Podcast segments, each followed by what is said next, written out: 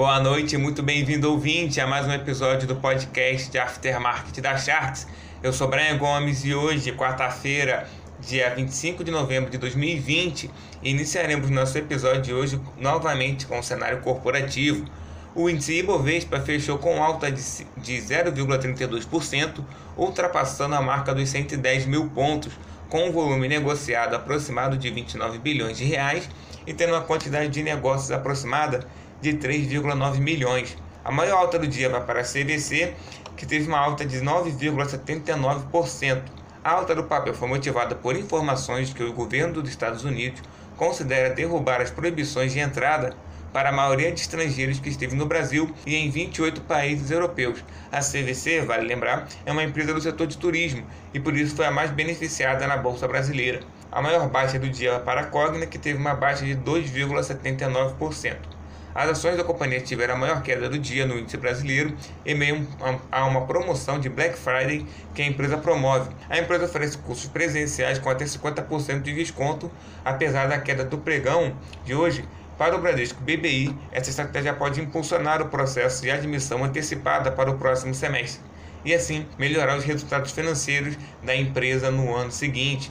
Já olhando para o mercado, o mercado tem dia de alta com contínuo otimismo em cima das vacinas contra a Covid-19, além da entrada de estrangeiros na economia que embalou todo o movimento positivo do dia.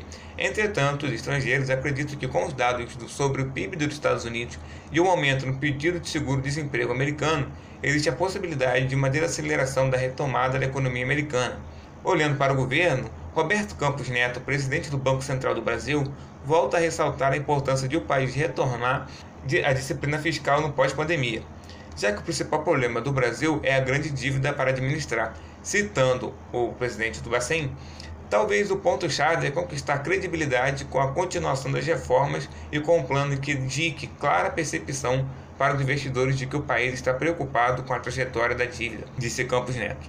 Além disso, ele destacou que a curva de juros doméstica é hoje uma das mais inclinadas do mundo, o que demonstra a incerteza quanto ao quadro fiscal. Roberto Campos Neto ainda diz que a autoridade monetária está vigilante quanto ao aumento da, do preço na, na economia, mas ainda tranquilo, afirmando que o horizonte da autoridade monetária é sempre mais longo para análise da inflação. Ele reforça que o Bacen não pode olhar para a inflação no curto prazo. Já no setor da economia, o Banco Central informa que a taxa Selic diária vai ser divulgada até as 19 horas do dia de sua apuração, medida começa a valer nesta quarta-feira. O setor de máquinas e equipamentos tem alta de 16% em outubro, contra o mesmo período de 2019, sendo o melhor desempenho do ano tendo cerca de 14,6 bilhões de reais em outubro e uma alta de mais de 3% em relação a setembro, sendo puxado pela alta dos setores poucos afetados pela pandemia, segundo a Abimac.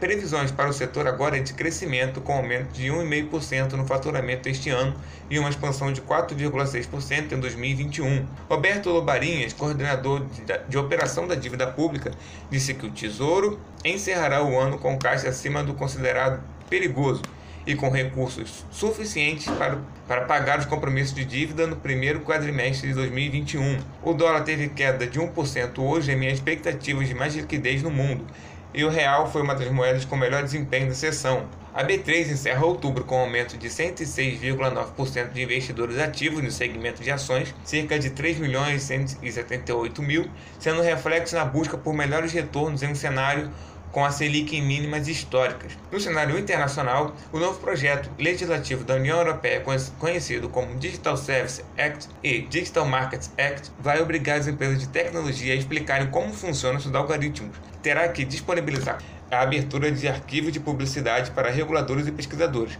mas também terão que fazer mais ações a fim de combater discurso de ódio, conteúdo prejudicial e produtos falsificados. O Comitê de Política Monetária do Fed diz que querer manter o apoio na retomada econômica, enquanto perdura a pandemia e promover incertezas no cenário e que ajustará o ritmo de compra de ativos caso seja necessário. O PIB dos Estados Unidos tem crescimento de 33,1% no terceiro trimestre de 2020 em comparação com o segundo trimestre de 2020, segundo a estimativa do Departamento de Comércio do país.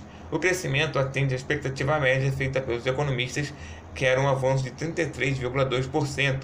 O dólar comercial encerra o pregão de hoje, valendo R$ 5,32, o dólar turismo a R$ 5,47 e o euro a R$ 6,34. Muito obrigado pelo seu tempo de hoje, ouvinte. Tenha uma boa noite e até amanhã.